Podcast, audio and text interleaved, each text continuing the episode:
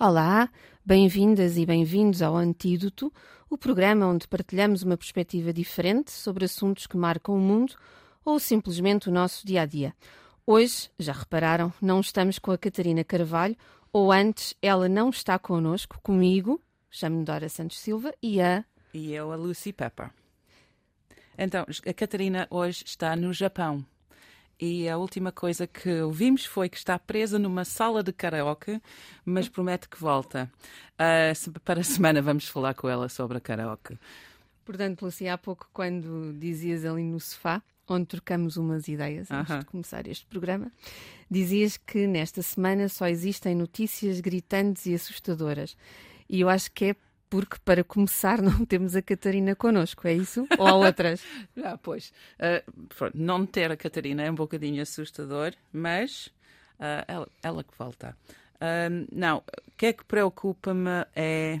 São as notícias, são grandes, grandes, grandes desta semana e o mais importante é que não temos propriamente muito controle sobre aquelas notícias. Pronto, primeiro é mais uma eleição que não é nossa Semana passada foi a Brasil, embora seja mais relevante para Portugal. Esta semana são os intercalares nos Estados Unidos.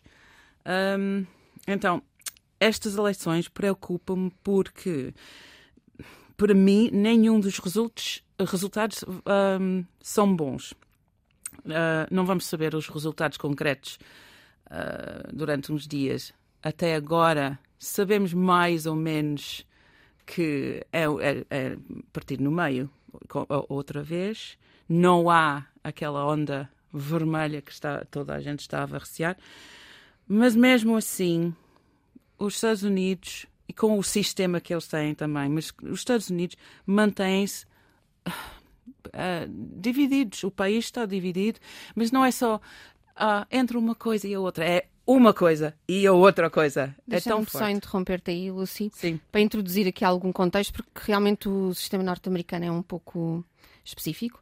uh, é diferente do nosso, claro. Estas eleições intercalares, intercalares porque são a meio da presidência de Joe Biden, elegem um terço do Senado norte-americano, portanto 35 dos 100 lugares. Uh, elegem também 435 candidatos à Câmara dos Representantes e ainda outros lugares importantes, como governadores de 36 estados ou procuradores-gerais de 39 estados.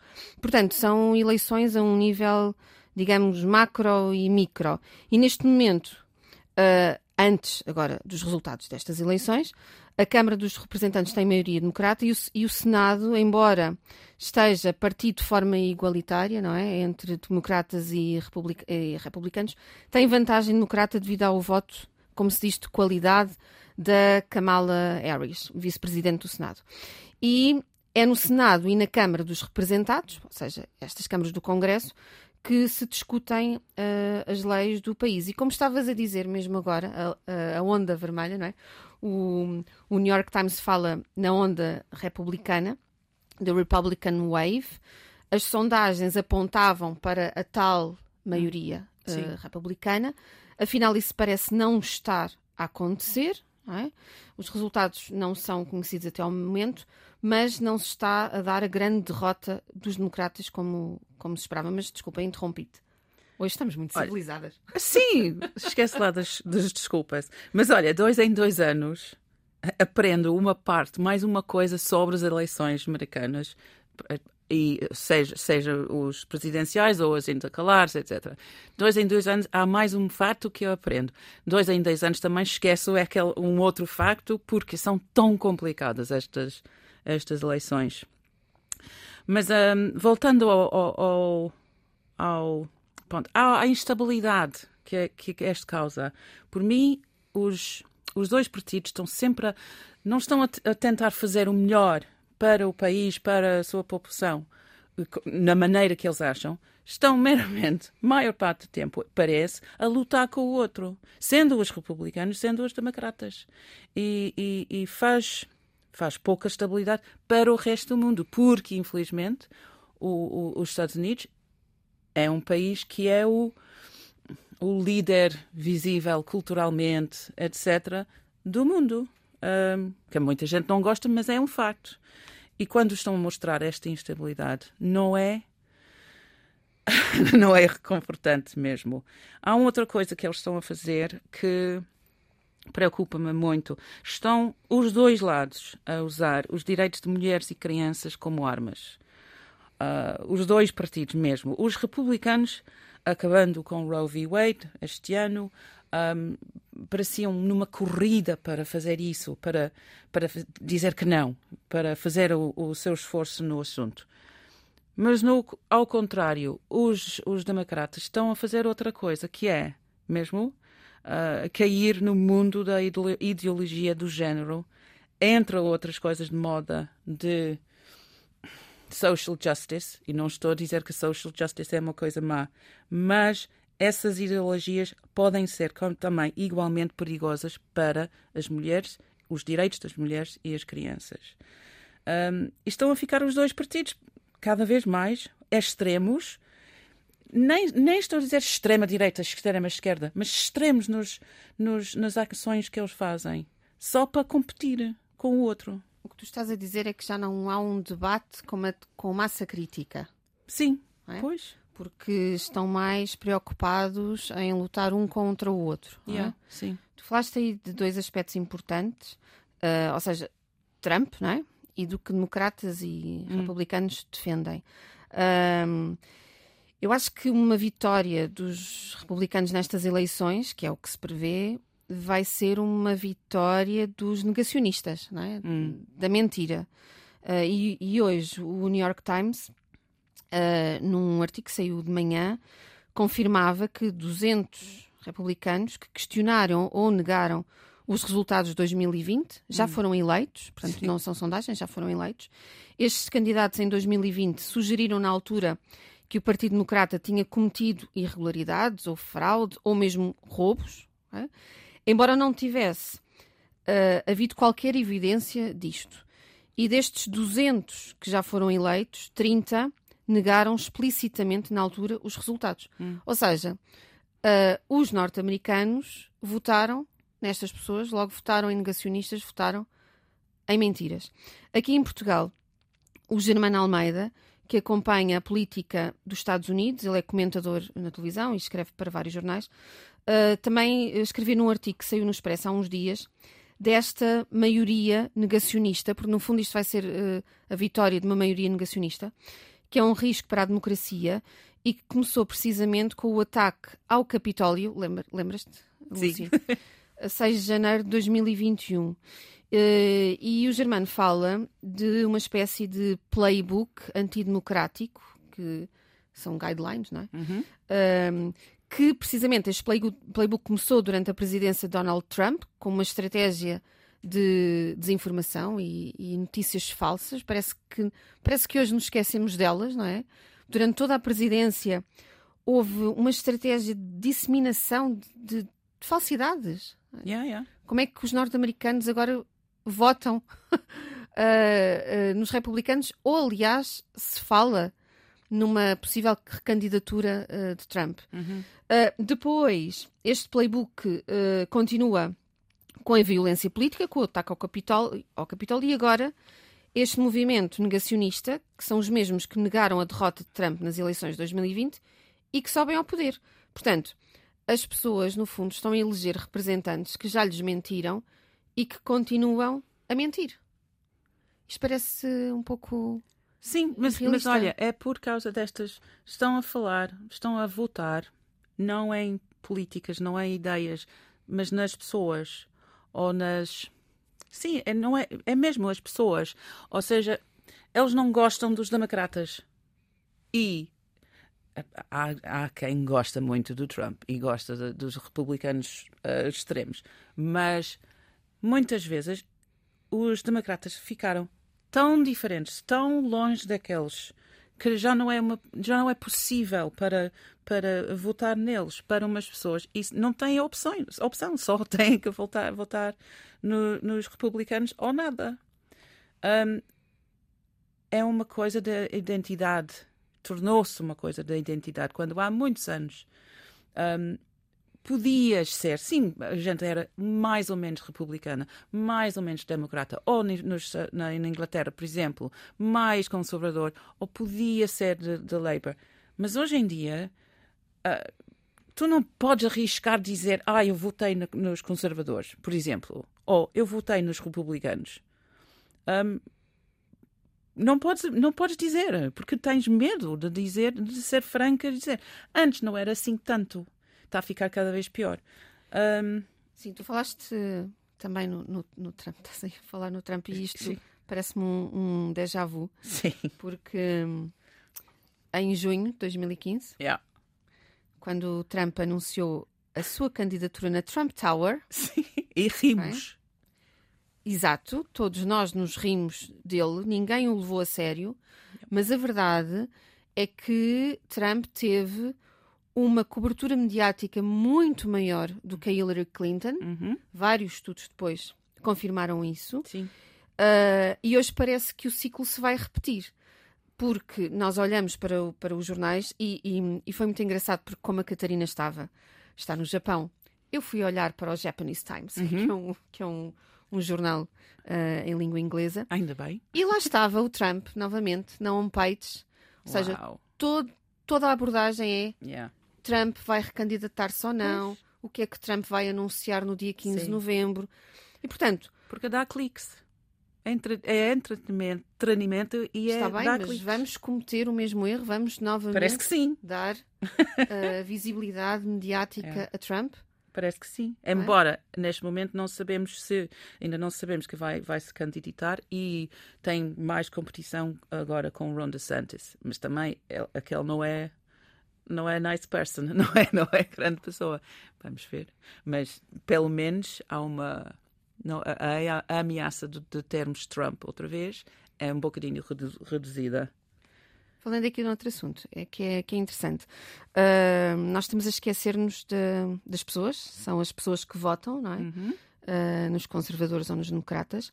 Uh, e a questão é o que é que leva os norte-americanos a votar nos ou noutros. Sabemos que não são só as medidas que contam, uhum. que um ou outro anunciam.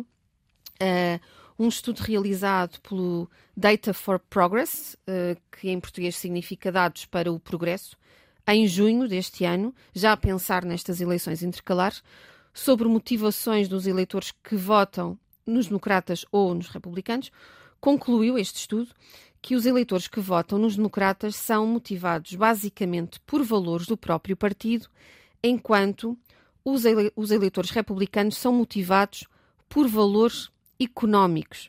Hum. Ou seja, os, os uh, eleitores democratas uh, acreditam, por exemplo, que uh, o Partido Democrata representa melhor os valores das pessoas, hum. que os republicanos são uma ameaça à democracia, que estão a ficar extremistas e que os democratas, por exemplo, são melhores a gerir as condições económicas como os preços de, dos bens e, uhum. essenciais. E que e estes mesmos eleitores estão preocupados de, uh, com a forma como os republicanos estão a gerir questões sociais como o Serviço Nacional de Saúde, uh, a Segurança Social, etc. Uh, e, e, os republicanos, por seu lado, estão preocupados precisamente com questões económicas, precisamente, por exemplo, como é que os, como os democratas estão a gerir a questão da, da Ucrânia, é? uhum. é? uh, e estão preocupados com a questão da dívida uh, nacional e com os gastos do, do, governo. Por falar em Serviço Nacional de Saúde, na semana passada esteve cá uma investigadora norte-americana uh, que, que eu conheço há vários anos e ela esteve em Portugal. Uh, está a escrever um, um, livro sobre social prescribing, uhum. em português significa prescrição social, porque Portugal é dos poucos países na Europa e no mundo a prescrever no âmbito do serviço eh, de saúde, a prescrever aquilo que se chama de prescrição social, isto hum. é, a prescrever mais do, do que medicamentos. Ah, ok, sim, sim. Uh, o que é que isto quer dizer?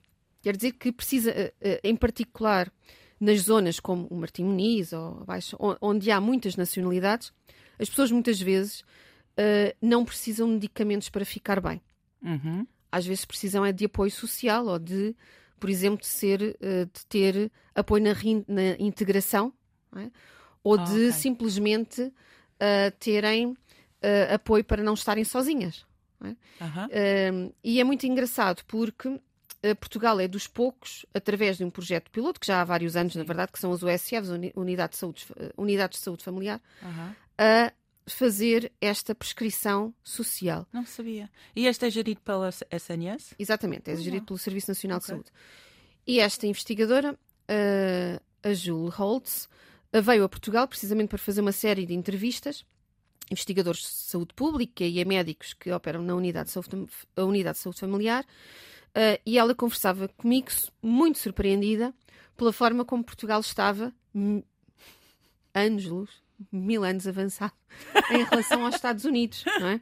Uh, porque nos Estados Unidos nem se pensava sequer na prescrição social um, e nem se pensava em ultrapassar os minutos é? que os médicos têm com as pessoas. Um, e, e eu penso em como muitas vezes nós olhamos para os Estados Unidos como aquele país tão avançado numas coisas e tão pouco avançado para outras. E, e já agora, eu na semana passada estava num, num workshop sobre eh, inclusão das pessoas com deficiência e estávamos a olhar para a realidade norte-americana e os Estados Unidos é também dos países, dos piores países ao nível das acessibilidades. Uhum. não é? Não me admiro. Olhar para o metro, é só olhar para o metro Hum. e o metro dos Estados Unidos tem menos de um terço das linhas eh, com eh, capacidade para pessoas com deficiência. Sim. Portanto, é, é muito interessante ver que os republicanos não se interessam por nada disto. É, essa é engraçado, não, não sabia que era tão. ah, é- essa coisa da prescrição ah, social é incrível. Eu quero uma receita. que, não sei, ajuda em não ver as notícias. Essa que era uma receita que eu quero. Essa ajudava-me porque reparas uma coisa, todas estas notícias que estamos a falar hoje, não temos controle neles. E estão ah, muito importantes nas nossas vidas. A maneira em que o- o- os americanos votam tem, tem ah, influência na- no, no mundo todo. E não temos controle nenhum. E estamos, mas tam- também temos as notícias diariamente a dizer este vai acontecer, o Trump vai voltar, o Trump não vai voltar, ah, os de- democratas vão perder, ah, vai haver uma onda vermelha, etc, etc, etc. Ahm, como é que é como é que devíamos estar a, a- a absorver- isto e mantermos as cabeças saudáveis? Porque é diariamente no- notícias, ahm, as guerras, as eleições e as coisas estúpidas das eleições, os pormenores parvas, não, queres, não queremos saber. Ahm, e o clima, etc., como vamos falar depois, o que é que fazemos com essa informação? Sim, o que tu estás a perguntar é porque é que nós devemos estar preocupados não é? com as, ele- as eleições intercalares dos Estados Unidos. Bem, primeiro porque as eleições intercalares nos Estados Unidos são um barómetro para as eleições de 2024. Uhum. Um, e uh, se os republicanos vencerem as eleições intercalares, eh, as eleições de 2024, não é? Sim. Um, isto vai ser um problema grave.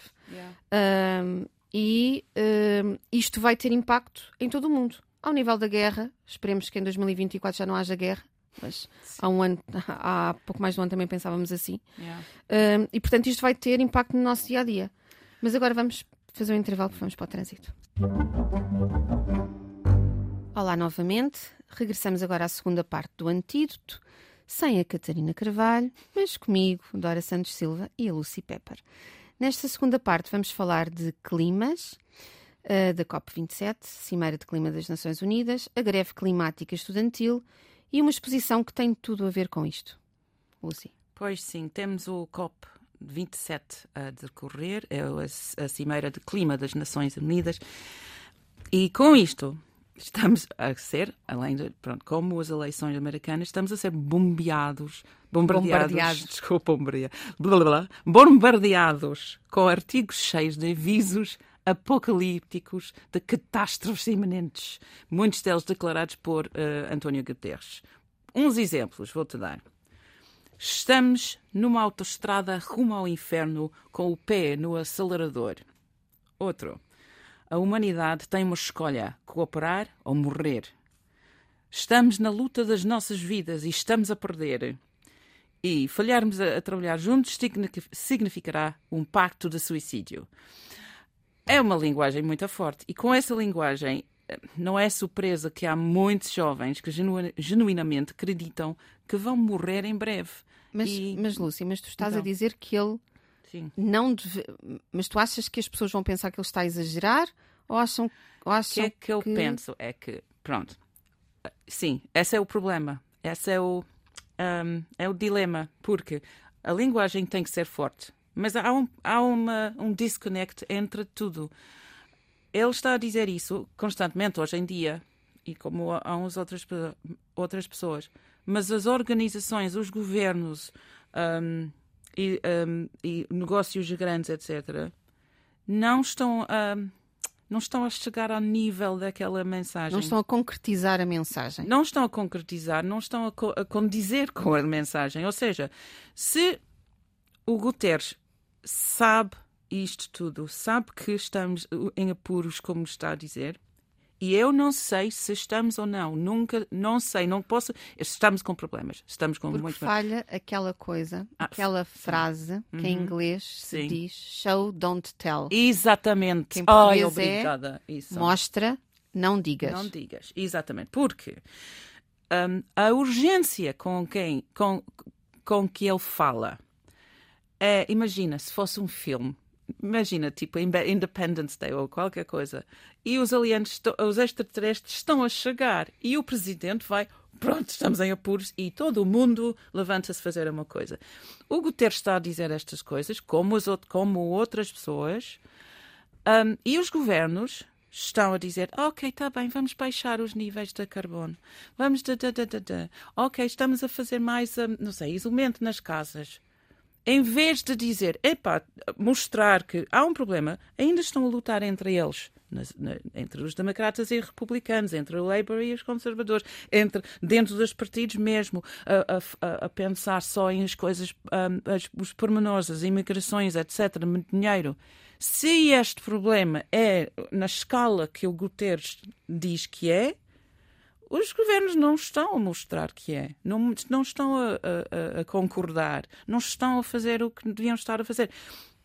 Temos, para baixar os níveis de, de, de, de, um, utilização dos fósseis, como eles querem, precisamos de um milagre ou precisamos uma iniciativa, uma mobilização do mundo todo, dos cientistas todos jovens e, e velhos a encontrar soluções, como, é, como aconteceu uh, na, na guerra, Segunda Guerra Mundial um, nos anos 40. Portanto, Seis é... anos de avanços incríveis, porque o mundo todo estava uh, pronto, dedicado a isso. Tem de haver uma concertação e uma consistência Sim. a nível da mensagem.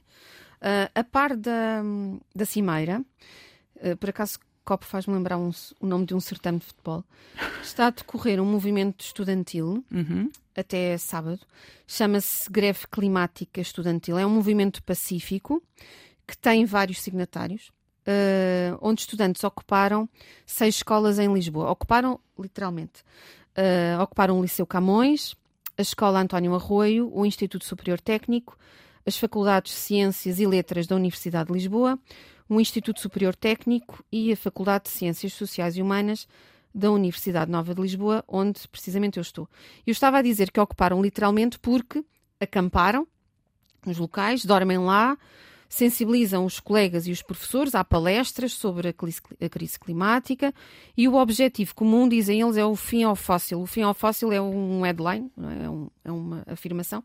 Querem dizer com isto diminuir o uso de combustíveis fósseis, que energias não renováveis, como o petróleo, e que são uma grande causa do aquecimento global e da poluição. Eu não sei o, o que é que se está a passar nas outras uh, escolas, eu estou, a, eu estou a acompanhar as contas do Instagram E para ser sincera, eu estava à espera de um maior dinamismo. Hum. Não me interpretes mal. uh, isto é, os estudantes que eu vi na, na, minha faculdade, alguns dos meus alunos são bastante ativistas e estão efetivamente preocupados. E fizeram uma programação bastante interessante, hum. com tertúlias, debate, uh, foram às aulas uh, sensibilizar os colegas. Mas a questão é que depois há pouca adesão dos restantes colegas. Ou seja, uh, há uma apatia na generalidade para esta causa Sim. de todos os estudantes. Um, e, e, e, eu vejo aqui um paradoxo, um, não só neste assunto, mas em todos os outros assuntos. Hum. Ao mesmo tempo que os estudantes universitários são muito inteligentes e estão bastante despertos para, para causas, não, consegue, não conseguem mobilizar os hum. colegas. Ou seja, hum. há grupos muito ativistas, uhum. ativistas, eu estou a falar ativistas no bom sentido, com programas muito bons, mas depois uh, massivamente há uma indiferença. Sim. Uh, mas eu acho que essa apatia vem diretamente daquela coisa de deles dizer e não mostrar eles ou o mundo, ou seja, eles têm os colegas a dizer: Olha, malta, este está a correr mal. Um, primeira coisa, também, as pessoas, os, os, jovens, não, não necessariamente gostam dos colegas a, a dar-lhes palestras. Eu lembro-me bem ser essa idade e não gostar. Os que estavam a dizer, ai, ah, essa é mau, blá blá blá. Pronto. Mas também estão a ver, tem é o mundo, o nosso mundo no Ocidente, a mostrar que parece que estão-se nas tintas quanto ao, ao, clima, porque ainda todos os dias vendem, vendem os carros, roupas. Um, tem, temos que ser mais limpos cada vez mais, com mais água, mais perfumes, uh, uh, mais comida, mais escolha em tudo, mais voos para fora. Estão a ver isto e, não, e faz um disconnect também entre isso e o que é que os colegas e o, e o, e o mídia está a dizer, está-lhes dizer. Por isso eu acho que daí vem, vem a, a, a apatia, porque pá, não pode ser tão mal. Eu gosto da minha vida. Eu tenho carro, tenho roupa, tenho comida. Porque um, a vida, neste momento, se deixamos eh, combustíveis de fósseis agora, nos, nos próximos anos, sem uma, um milagre, como disse antes, vamos, vamos voltar à Idade Média. Sim, é impossível. Como é, é completamente Estamos impossível. a falar de uma diminuição, não? Está bem, mas diminu... imagina, olha, há 33 anos, encontrei ontem este, este discurso da Maggie Thatcher. Foi incrível. Eu lembro-me de Margaret essa... Thatcher. Sim, sim. Eu sou inglesa, posso lhe chamar Maggie. um, mas, mas foi nos anos 80. Eu lembro-me. Eu lembro-me daquele discurso que ela, que ela, que ela fez, estava nas notícias. Um, pronto, já avisar que estávamos com problemas, menos, numa maneira menos apocalíptica do, do, do Guterres, mas já estava exatamente os mesmos pontos que estão a fazer agora. Há 33 anos, ok? E nos 33 anos, o que é que mudou? Além do início, mudamos os, uh, tiramos os CFCs dos, dos frigoríficos e as latas de loaca.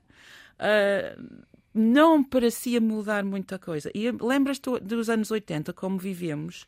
Nos anos 80 eu tinha dois anos ou quatro. Ah, pois é, pois não. Olha, olha, nos anos 80, uh, ah, nos anos 80, um, não, não gastávamos tanta água, nem, nem metade das pessoas tinha carros eh, como hoje. Um, ainda havia uh, transportes públicos para para muita mais gente. Roupa é, não era uma coisa para comprar diariamente, era para comprar mensalmente, no máximo, ou anualmente. Um, não gastávamos tanta água, ah, não gastávamos tanto em voos, não, não voávamos. Só desde, desde os anos 80, ou desde os 60, mas pelo menos desde os 80, só tem crescido, aumentado o consumo de tudo. E estamos com esta mensagem há 33 anos. Quer dizer, outra vez, o mundo não está a reagir e as pessoas com poder não estão a mostrar um, qualquer empenho ou interesse ou, ou qualquer coisa um, em mudar o mundo. Sim, tu estavas a dizer que a conferência estava cheia de branding, não é? Mas como costume, têm sempre aquelas placas atrás deles, nos, um, nos plásticos. Um, está tudo pintado, tem o logotipo em grande. Também fazem essas cenas de fazer o logotipo, mas é tudo em reciclado. Está bem, mas essas coisas recicladas podiam ter sido utilizadas para outra coisa mais útil. Branding, branding, branding. Em todo lado. Voos. Toda a gente voou para uh, Egito. Egito. Um, uh, ah, porque não, não, porque não fizeram num zoom muito grande? Hoje em dia temos a tecnologia e pronto, podiam fazer um zoom espacial para muita gente, para dignitários, whatever. Mas não fazem. É só mostrar a cara. Eu sei que é importante ligar pessoas, pessoas eh, pessoalmente, ao vivo, mas numa cina, cimeira de clima. Não, é, não, não, não mostra. Ainda por cima, o patrocínio foi de, de Coca-Cola, que anualmente faz 120 mil milhões de uh, garrafas de plástico. É um paradoxo. É, totalmente. Sim. Ou a hipocrisia. E, portanto, o que tu estás a dizer é que é necessário mudar a narrativa se hum. queremos que cimeiras como estas tenham impacto efetivamente na comunidade e que mudem mentalidades. Isso. É claro que estas cimeiras são acontecimentos políticos, acima de tudo, mas a um nível comunitário é necessário adotar estratégias narrativas diferentes. Por exemplo, Uh, nós temos de explicar às pessoas numa lógica de causa e efeito quais são as consequências para o clima de atos que cometemos no dia a dia. É? Hum. Ou então estratégias colaborativas, ou seja, envolver as pessoas em ações comuns. Uhum. E a cultura é, por exemplo, uh, cada vez mais uma forma de envolver as pessoas nas questões ambientais. Com resultado, uh, utilizar as, expressões artísticas para disseminar mensagens sobre a crise climática, o aquecimento global, a nossa pegada ecológica. Estou a lembrar-me, por exemplo, do MAT, que teve uma exposição até setembro sobre crise climática e tem agora até 5 de dezembro uma exposição integrada na Trienal de Arquitetura, intitulada Retroativar, sobre soluções arquitetónicas para populações que vivem em situações de carência ou em lugares sobrelotados, por exemplo. E já agora, já que estamos a falar nisto, não é?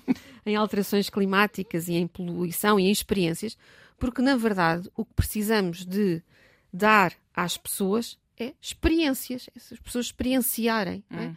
para agir, é? é hum. dar-lhes experiências ou uh, performativas. Não podíamos deixar de sugerir uma exposição do fotógrafo Mário Cruz, patente no antigo edifício da EDP em Almada, até 30 de dezembro, chama-se Viver entre o que é deixado para trás e reúne fotografias, uma delas até foi premiada no World Press Photo, uh, não este ano, uh, que mostram a realidade do rio Pasig nas Filipinas, um dos mais poluídos do mundo, e das pessoas que sobrevivem procurando objetos no lixo. A exposição conta à entrada com uma instalação de lixo que reforça a experiência, precisamente, dos visitantes com a exposição, ou seja, os visitantes, a, ao entrar para a exposição, têm que passar por, por um caminho cheio Sim. de lixo. Ora, eu e a, e a Lucy já fomos lá, mas temos perspectivas diferentes. Eu acho precisamente essa instalação de lixo uh, reforça a experiência das pessoas e hum. quando chegam à exposição uh, olham para a mensagem de uma maneira diferente. A Lucy tem outra uh, ideia. Cara. Não é só que, pronto, por mim, uma mensagem dessas tem que ser, tem que ser muito forte, muito forte. E, pronto, esse, neste caso, esse, é um bocadinho, para mim, parece um bocadinho simples e fácil, fácil mas também há outro problema que só tem a ver com o sítio, que é o, o, o, antigo edifício da EDP em Almada, que é, é, um edifício que eu gosto muito, gosto imenso. Tenho, não sei, porque parece uma escola, é, é, muito, é uma escola antiga, um liceu antigo. Adoro essa, eu gostava de ter esse edifício para fazer coisas interessantes. Mas o problema é que aquele edifício está completamente decadente há, há muito tempo. E a primeira vez que eu passei a exposição mesmo tinha ideia. Ai, está cheio de lixo outra vez. Ou seja, não estava cheio de lixo mostrar como está na, no, no, no, nas Filipinas, mas. Ai, que pena. Ou seja, estou tão habituada a ver lixo enfiado aí nos. Não percebeste que era, que era por causa No início, exposição? não, é só a primeira, quando, quando andas para, do lado, porque eu vou ao mercado lá, um, nessa rua, eu passei. Ai, há muita garrafa. Primeira impressão. Por isso estragou-me, esse momento estragou-me. Uh, parece. Sim. Mas lá está, é um exemplo de show don't tell, não é? Mostra Yeah, yeah, yeah, sim, mas eu tenho, eu- mas quer ainda assim eu acho que tem que ser ainda mais forte.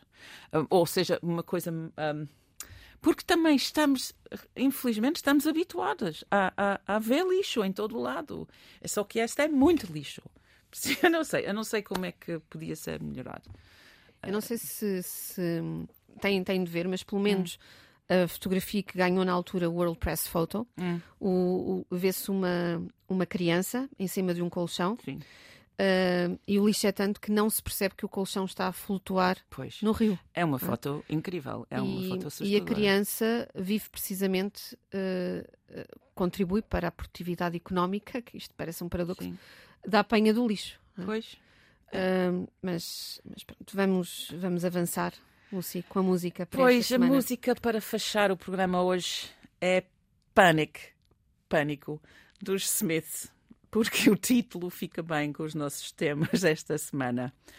Então, até para a semana. Até para a semana, já com a Catarina.